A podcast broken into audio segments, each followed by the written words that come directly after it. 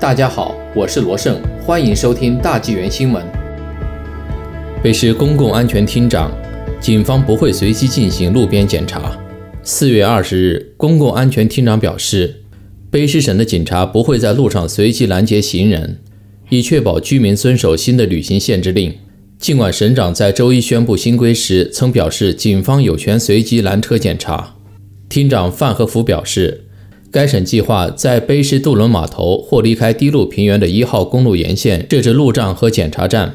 范和福在一份书面声明中表示，检查的目的是阻止娱乐和休闲旅游，而不是阻止人们。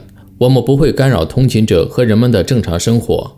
目前，新规则的细节仍在拟定中，将在本周晚些时候透露更多信息。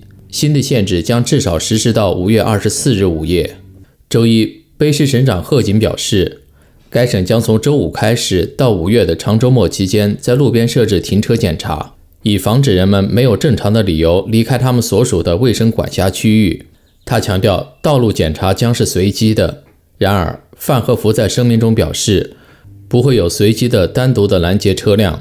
全省警察部门将在采取任何行动之前等待紧急项目行动命令。该计划的更多细节将于周五公布。目前，卑诗渡轮也不接受露营者和拖车的预订。该省正在与旅游运营商合作，防止非本地居民的预订。另外，室内用餐、成年人的集体体育活动以及宗教集会的禁令也将持续到五月二十四日午夜。